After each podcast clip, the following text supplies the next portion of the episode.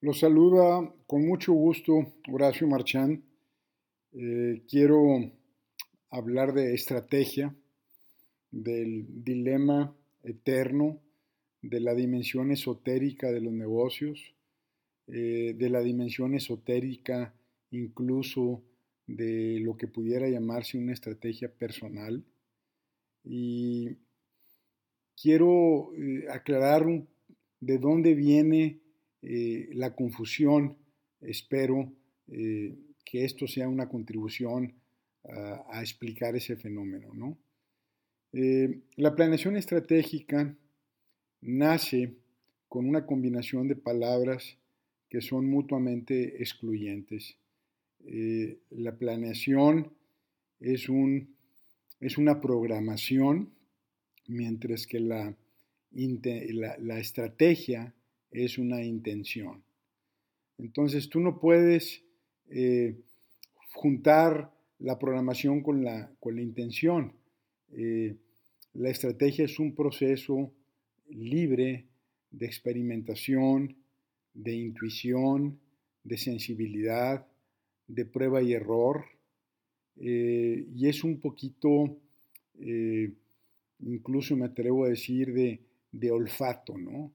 De un olfato eh, que se va desarrollando a través de la iteración, que en otro podcast hablé mucho de iterar.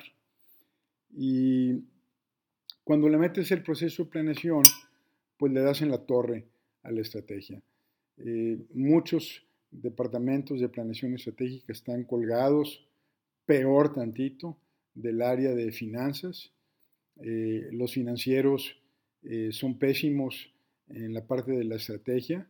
Eh, su objetivo es controlar y administrar el flujo financiero de la empresa y por default todas las innovaciones eh, estratégicas que son típicamente caóticas, que no necesariamente se pueden eh, plasmar en un Excel, arriesgadas, confusas, eh, pues el financiero inmediatamente le da alergia, urticaria y dice que eso no. Eh, entonces, eh, ¿qué pasa con, la estrategia, con el descubrir nuevos nichos en el mercado, nuevas oportunidades, el descubrir ventajas competitivas y acelerar en detonarlas y dejar atrás a, la competencia, pues las empresas grandes infelizmente son muy malas para innovar, muy malas para desarrollar estrategia, y si acaso son buenas para planear.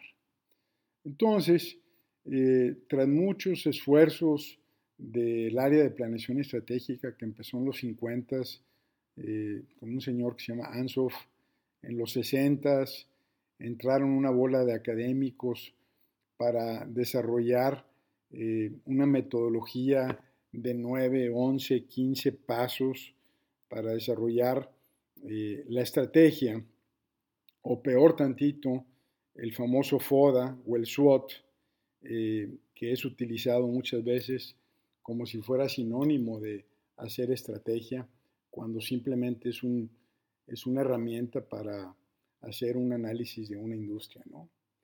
Entonces las empresas, eh, después de muchos intentos fallidos de eh, hacer planeación estratégica, luego le cambiaron el nombre a innovación, eh, pues prácticamente se dieron por vencidos y optaron mejor por comprar empresas chiquitas de emprendedores irreverentes sin inversión en el pasado, sin toda esa eh, red tape o todo el, rollo por el que tiene que pasarse para que una iniciativa se le asigne presupuesto en una empresa grande. Entonces, estos emprendedores chiquitos eh, pues se dedicaron a hacer lo suyo, arriesgaron, eh, empezaron con micronichos, típicamente ya hablaré de micronichos y de enfoques de mercado, sobre todo cuando estás iniciando un negocio, pero resulta que de repente hay un grupito de, de chavitos que le pega a algo y entonces la empresa grandota voltea y les dice, te compro. Eh, y te compro, pues si vale, pues les da todo el dinero del mundo, en ocasiones hasta los ponen al frente, pero luego lo que acaba pasando es que la empresa grande, el corporativo, el que está acostumbrado a la planeación, simplemente le dan la torre al negocio nuevo que acaba de comprar. Es decir, eh, eh, es como el efecto Cronos. Si se recuerdan, Cronos era un titán en la mitología que había recibido una profecía de que un hijo de él lo iba a derrotar. Entonces, a Cronos, eh, que por cierto hay un cuadro bellísimo de Goya, este, que ojalá lo recuerden, de un eh, monstruo devorando a, una persona, pues es Cronos devorando a sus hijos, eh, precisamente para que no le quitaran el poder y el control.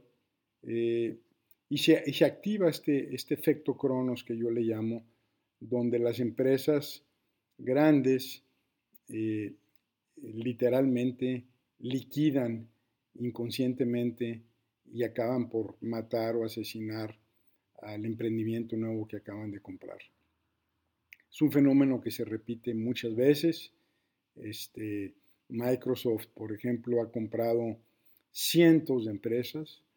Eh, Yahoo, en los tiempos de Marisa Mayer, que andaba completamente perdida, este, queriendo ser otro Steven Jobs, eh, compró también cientos de negocios se gastó billones de dólares y resulta que tan pronto la empresa eh, chiquita, irreverente, flexible, audaz, es comprada por la grande, entra en la burocracia y le dan en la torre.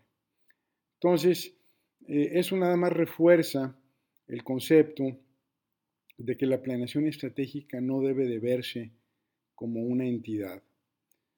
O se hace estrategia o se hace planeación. Eh, la estrategia tiene que ser libre, eh, es de apuestas, es de caos. Y ya una vez que se detecte un camino, que se, se ordene ese proceso, que se tiene que ordenar eventualmente, porque si no se disipa y se evapora, este, como la chica de humo, ¿verdad?